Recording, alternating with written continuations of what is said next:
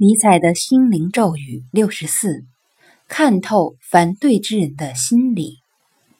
反对某项提案的人中，极少是有根有据的。大多数人反对的是陈述提案时的口吻与说法，或是说话人的性格与氛围。